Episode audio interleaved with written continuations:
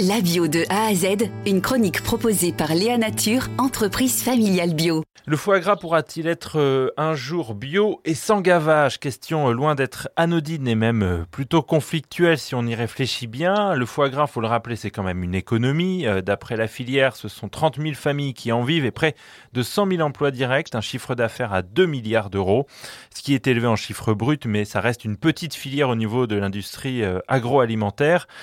Pour parler en tout cas de cet enjeu d'un autre foie gras. On est avec vous, Marcel Metzeler. Bonjour.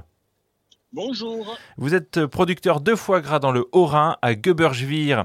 Et vous, c'est une phrase de votre petit-fils qui vous a fait basculer dans cette réflexion d'un foie gras bio et surtout sans gavage. Vous pouvez nous raconter?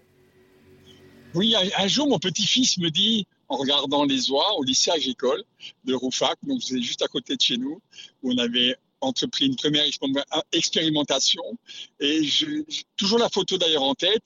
Et il me dit mais papy tu vas pas leur faire de mal à ces oies et, c'est vrai que là la réflexion est venue en me disant mais effectivement il faudrait peut-être qu'on voie un peu faire différemment euh, que de les gaver. Alors on leur fait du mal sans. Les animaux sont les oies ou les canards sont habitués à manger plus de volume pour partir en hiver notamment les oies pour les canards, c'est un peu plus compliqué. Donc, euh, l'effet de les gaver, effectivement, n'était pas, pas le meilleur. Donc, voilà, sur ceci, j'ai entrepris, effectivement, historiquement et ainsi de suite, de rechercher un peu comment on faisait dans le temps et ainsi de suite, puisqu'on nous raconte du foie gras.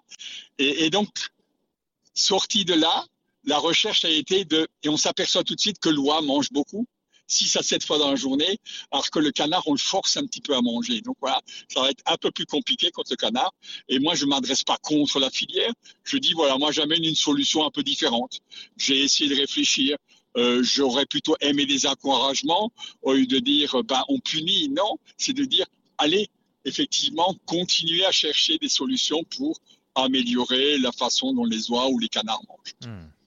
C'est le, regard euh, et la réflexion de votre petit-fils que vous essayez toujours du coup d'essayer d'apporter d'un point de vue euh, législatif que ce soit rendu euh, possible. Qu'est-ce que ça change en tout cas déjà au niveau du goût, ce type de, foie gras sans gavage, disons par gourmandise de loi?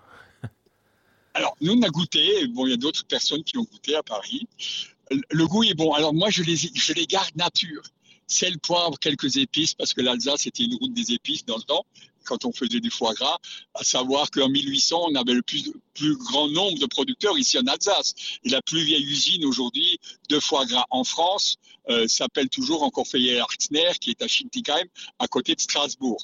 Voilà, donc ce qu'il faut se dire. Et donc, on a une très grande histoire dans, dans, le foie gras. Et, le fait de les laisser nature, on retrouve des goûts naturels. Alors, je ne sais pas si ça va convenir aux gens parce qu'aujourd'hui, ils ont des goûts avec plein d'artifices, avec plein de sucre, plein de choses pour. Et moi, je suis un petit peu contre, contre les chutes nettes de toute façon. D'abord, on les goûte nature. C'est comme un bon vin il vaut mieux le prendre une fois nature. Si ça vous plaît pas, vous pouvez toujours y mettre du kir. Mais s'il est bon, il n'y a aucune raison de le mettre. Et quand vous prenez des grands crus, c'est pas la peine. Et je pense que les viticulteurs seraient contre. Moi, je suis pareil pour les, euh, pour les foie gras. Goûtons les natures. Ils donnent leur meilleure expression. Ils ont un je peux même pas dire un goût plus fort. Ils ont le vrai goût des choses. Hmm. C'est là. Merci, merci beaucoup Marcel Metzeler. Je le rappelle, donc vous êtes producteur de foie gras euh, dans le Haut-Rhin à Göbergevir et vous plaidez notamment, bah voilà, pour qu'il puisse y avoir cette appellation de appellation pardon de foie gras sans gavage. Euh, actuellement, euh, vous n'en commercialisez pas puisque du coup, de tous les cas, ce n'est pas possible de le labelliser comme tel, mais vous produisez quand même du bon foie gras dans le Haut-Rhin. Merci beaucoup à vous. Léa Nature, fabricant français de produits bio en alimentation et cosmétiques, bénéfiques pour la santé et respectueux de la planète. Léanature.com